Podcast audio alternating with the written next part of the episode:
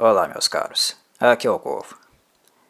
Embora The Texas Chainsaw Massacre seja reconhecidamente um dos filmes de horror mais influentes de todos os tempos, inspirando não apenas diretores e produtores cinematográficos, mas também artistas gráficos e até mesmo músicos do rock e pop, não é raro encontrarmos pessoas completamente inconformadas ou até mesmo sem saber como um filme tão barato e bagaceiro como este aqui conseguiu adquirir tal status. Antes de tudo, deixo claro de antemão que o filme merece sim o tamanho e importância atribuída a ele dentro do gênero horror. E durante este vídeo, eu tentarei esclarecer por que, segundo a minha análise, The Texas Chainsaw Massacre se tornou um fenômeno mundial, mesmo sendo censurado, banido e execrado por praticamente todos os críticos de sua época. O limite de recursos financeiros, a alta censura, os problemas técnicos, de roteiro e a opinião popular não foram capazes de impedir este monstro de arrecadar absurdos 30 milhões de dólares, quando investiu apenas 140 mil para ser feito. E existem razões claras para isso ter acontecido. Todo marketing comercialmente falando é atrativo para uma película ou produto, mesmo sendo negativo.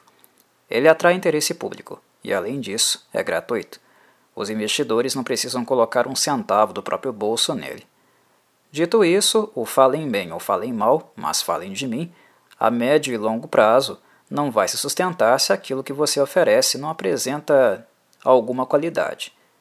Inicialmente, um marketing negativo pode atrair as pessoas pela curiosidade em relação ao proibido, mas se elas compram e posteriormente julgam não ter adquirido nenhum valor de entretenimento, o marketing negativo anterior passará a ser feito por elas também e isso vai arruinar qualquer esperança de legado que um filme vislumbra ter. Por que estou dizendo isso?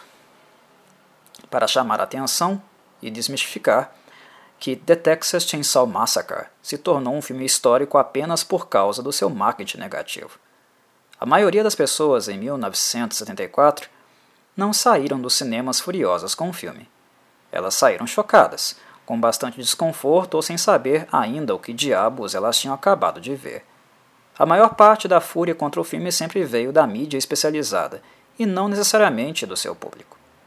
Mesmo bagaceiro, The Texas Chainsaw Massacre possui algumas características que deixaram o público do gênero bastante satisfeito. Definitivamente, este filme se tornou uma lenda não apenas pela má reputação, mas porque ele conseguiu fazer algumas poucas coisas muito bem feitas. E é isso que falarei neste vídeo, em mais um Cinecorvo. Respondendo àqueles que não entendem o sucesso estrondoso do diretor e produtor Toby Hooper e do roteirista Kim Henkel, uma das coisas que claramente ambos sabiam fazer era ambientar adequadamente um filme. E o melhor, sem precisar de muito dinheiro para isso. Muitos não compreendem por que filmes blockbusters, tão caros e com uma produção gigantesca, inclusive dentro do gênero, não conseguem tanta notoriedade como um filme praticamente caseiro como The Texas Chainsaw Massacre. E o motivo, meus caros, é que seus idealizadores são fracos para ambientar, fracos para fotografar, fracos para conduzir os efeitos sonoros e não sabem explorar todas as possibilidades que possuem com as ferramentas à sua disposição. Toby Hooper não contava com absolutamente nada muito refinado para fazer esse filme. Praticamente todo o material que ele utilizou foi alugado, e como o dinheiro era curto, ele se obrigou e obrigou também o elenco a trabalhar por várias horas, sete dias na semana, para conseguir terminar tudo a tempo. Entretanto, mesmo exaustos e cansados, Toby Hooper sabia exatamente o que queria fazer e qual a melhor forma de fazê-lo, com o equipamento que tinha à mão. É aquela velha história. Quando alguém tem pouco recurso, a tendência é que esta pessoa fará valer cada pequeno detalhe e objeto que tiver, porque ela sabe muito bem como é não ter nada. Ela já vivenciou isso. Algo diferente dos filmes multimilionários de Hollywood, que, ao esbanjar dinheiro, não se preocupam com tanto fervor, por saberem que de onde todo o dinheiro veio, tem mais sobrando. Toby Hooper sabia que se não fizesse o filme realmente como imaginou, como Henkel, ambos estariam em maus lençóis. Provavelmente seria o fim de suas carreiras, que mal haviam começado, sem falar na falência. E neste sentido, The Texas Chainsaw Massacre é um filme que explora absolutamente todos os recursos disponíveis até a exaustão, materiais e humanos. E esta é, inclusive, também uma das características que o tornaram brutal, pois ele foi desgastante até mesmo fora das filmagens. Quando não há dinheiro, obrigatoriamente você precisa ser criativo. E a criatividade pode ser adequada a qualquer nível financeiro disponível.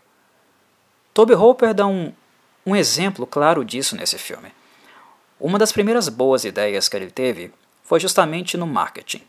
Já que não havia dinheiro nenhum para fazê-lo, o que havia eles usariam em ganchos para atrair a atenção do público da mídia e deixar que os mesmos fizessem o marketing por eles. E a primeira estratégia foi apresentar The Texas Chainsaw Massacre como um filme baseado em fatos reais, coisa que na verdade ele não é.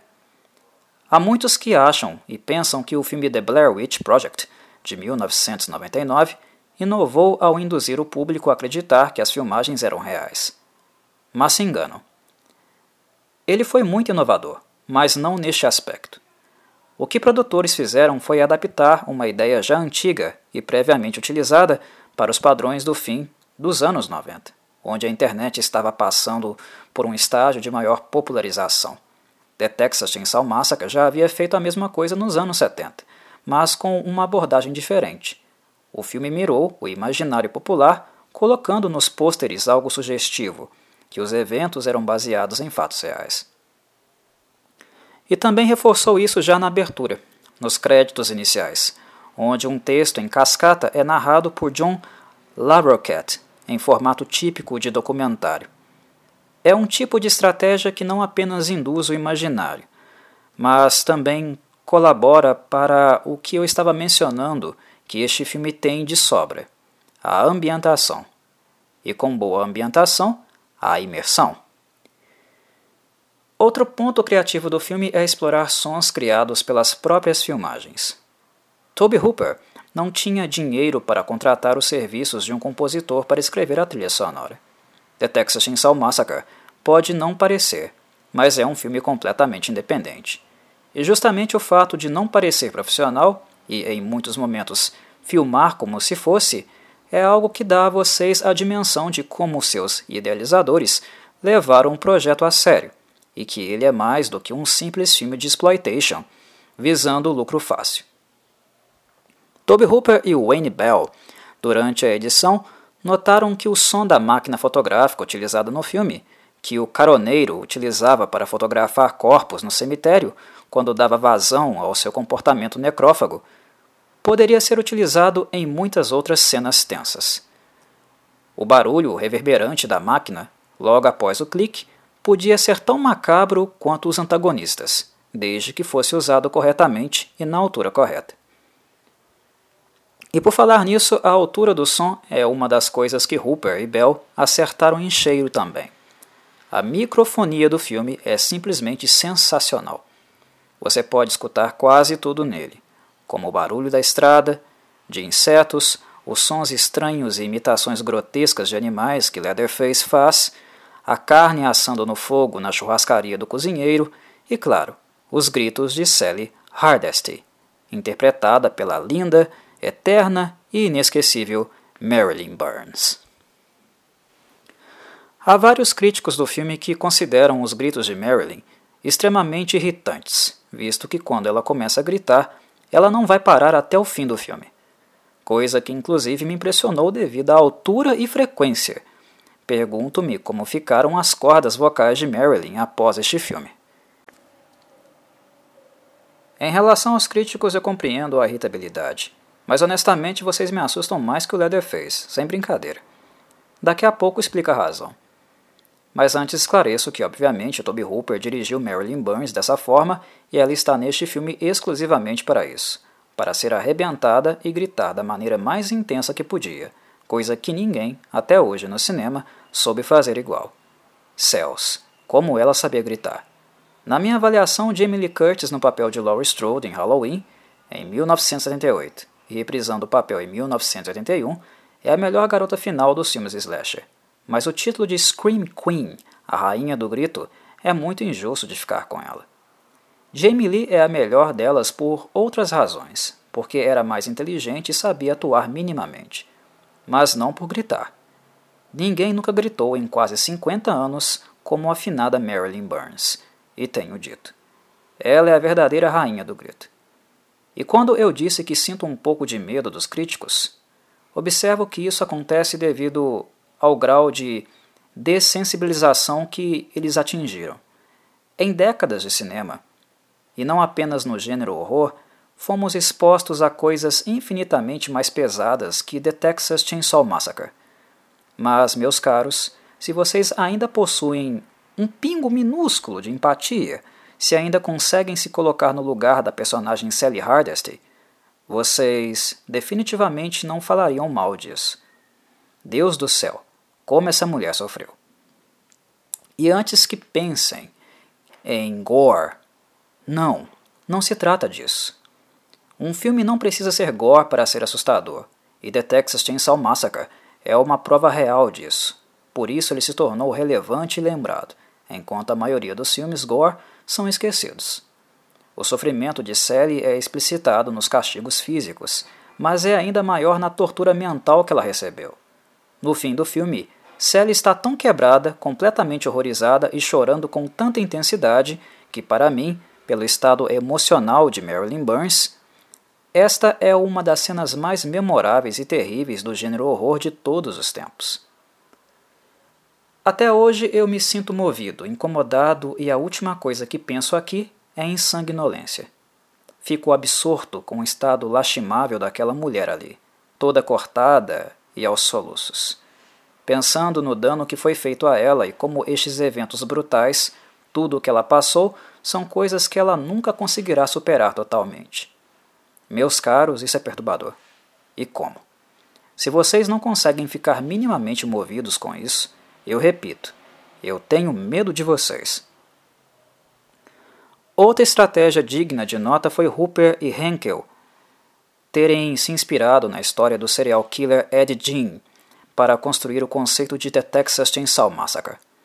Aqueles que associam Leatherface e Jim não estão equivocados, mas isso não apenas se reflete na grotesca máscara de couro que o personagem usa, ou no canibalismo praticado pela família, que diante da miséria e falta de emprego se tornou animalesca e antropófaga. O cenário inteiro foi construído com próteses de ossos falsos, alguns reais de gado e granja, penas de aves, objetos enferrujados e um monte de lixo e tranqueira que posso imaginar. Quando vemos internamente a casa do caroneiro, do cozinheiro e de Leatherface, somos obrigados a lembrar do que era a casa real onde viveu Edgin. E isto sim é perturbador, nojento acima de todos os níveis suportáveis. Leatherface é quem ajuda a intensificar ainda mais esta sensação pois além de ser fisicamente gigantesco, o islandês Gunnar Hansen era gordo e alto, ele imita o som de animais e faz grunhidos muito estranhos. Fora isso, vemos Gunnar Hansen fazendo movimentos com a boca e com a língua nos dentes. Os gestos de confusão e perturbação do assassino, que claramente nos indica que ele tem QI abaixo do normal e sofre de algum nível de retardo mental, fecham o seu construto. Ele foi interpretado de maneira única e, na minha avaliação, Gunnar Hansen será eternamente o verdadeiro Leatherface. Todos os atores que encarnaram o personagem após ele não conseguiram incorporar aquilo que foi excêntrico e estranho em sua figura. De certo modo, penso que a forma de filmar de Toby Hooper, os closes e ângulos incomuns, também contribuíram muito para que isso acontecesse. Mas é inegável que Hansen estava totalmente imerso no personagem e também criativo, transcendendo o roteiro. Kim Henkel não escreveu um texto elaborado. Isso definitivamente não existe em The Texas Chainsaw Massacre. E onde Gunnar Hansen sentia que Leatherface precisava de algo mais, ele tomava liberdades criativas, algo que o amigo Toby Hooper não o impedia de fazer, porque o resultado final, mesmo Hansen não sendo ator e nem dublê de formação, acabavam ficando sensacionais. Foi no improviso que a cena final, da dança com a serra elétrica, veio a nascer. Pura criatividade do ator que, indubitavelmente, foi quem fez este personagem ser o que é. Em termos de filmagem, ainda preciso fazer mais alguns apontamentos. Este filme transmite uma sensação de ser algo artesanal, o que de fato ele é. Mas em momentos-chave, a cinematografia de Hooper é muito boa. Simples assim. A cena onde Sally empurra o irmão Franklin, que é deficiente, no meio da mata, é outra cena icônica do horror. As câmeras naquela época não possuíam os efeitos que têm hoje, como visão noturna, infravermelho e a cacetada de filtros. É tudo muito escuro, pouco visível. O que poderia ser algo ruim e quebrar com a ambientação, entretanto, acaba tendo um efeito contrário. A falta de tecnologia nos faz sentir como se estivéssemos vivenciando algo real, do cotidiano. E pensando bem, creio que esta também foi uma característica que fez do filme tão perturbador. Sua trivialidade, o fato dele ser mundano, ajudou na imersão dos telespectadores. Quando Leatherface se revela, e mesmo não conseguindo ver exatamente o estrago que ele faz com a serra, a revelação e o ato foram absurdamente macabros mesmo assim. Há algo no horror que funciona nessa lógica e que o Gore acaba retirando da gente. Quando temos que imaginar o que aconteceu, quando não nos é mostrado, normalmente é algo muito pior do que ver em detalhes, porque nossa mente tem a tendência de aproximar o nosso terror próximo do limiar máximo que nós conseguimos suportar. É um efeito psicológico que os filmes mais explícitos não conseguem replicar, pois tudo está à mostra e a mente não precisa trabalhar. Por fim, ainda falando de câmera, ressalto o maior mérito de Toby Hooper em todo o filme o enfoque nas expressões faciais de Sally e na maneira que os closes são apresentados juntamente com os efeitos sonoros altos e que intensificam as cenas. Marilyn Burns estava gritando tanto, tão machucada e aterrorizada, que Hooper fez questão de explorar cada traço facial dela. E deu closes nos lindos olhos verdes, mostrando a lacrimação, a dilatação dos vasos sanguíneos e a movimentação ocular conseguimos ver até mesmo o interior da boca de Marilyn, as obturações dentárias da atriz. Hooper utiliza uma técnica onde ele faz um close e corta, mostrando outro close por outro ângulo. E ele faz isso numa velocidade muito rápida, usando os efeitos sonoros para aumentar o tônus do horror da personagem, que estava à beira de um surto. O que nós vemos Hooper fazendo nessas cenas é algo sem precedentes no gênero, simplesmente genial. Qualquer pessoa com um pouco de conhecimento de história do cinema saberá dar méritos a Hooper, gostando ou não dessa bagaceira que ele criou. É algo experimental, artesanal e que realmente choca.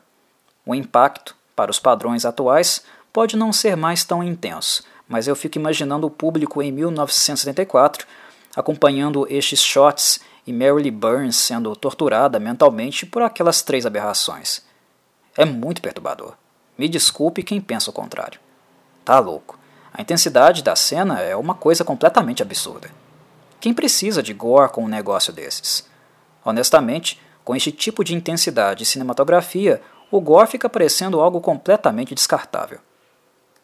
Naturalmente, os filmes seguintes da franquia investiram no gore, se afastando do filme original, e por isso mesmo não conseguindo produzir o mesmo efeito que ele. Como em várias outras franquias do slasher, que já abordei no Cinecorvo, The Texas Chainsaw Massacre é outra que gostaria que não tivesse recebido nenhuma sequência. Ele funciona muito bem como filme único, e o que foi criado nele, agregando todos os aspectos e elementos que narrei durante o vídeo, produziram uma química que deu origem ao produto final como ele é. Toby Hooper não desejava fazer um filme sanguinário, pois tinha a intenção, é claro, de encontrar algum estúdio que o colocasse nas salas de cinema. E mesmo sem sangue em demasia, ele criou um filme tão brutal que não apenas dificultou algum estúdio se interessar, como também acarretou em censura e banimento em incontáveis países. Algo que só prova que as situações apresentadas no filme e o limiar de tensão mantido excessivamente alto foram muito mais eficazes que qualquer sanguinolência que Toby Hooper pudesse ter produzido. Fico por aqui, meus caros. Até um próximo vídeo. Saudações Corvídeas.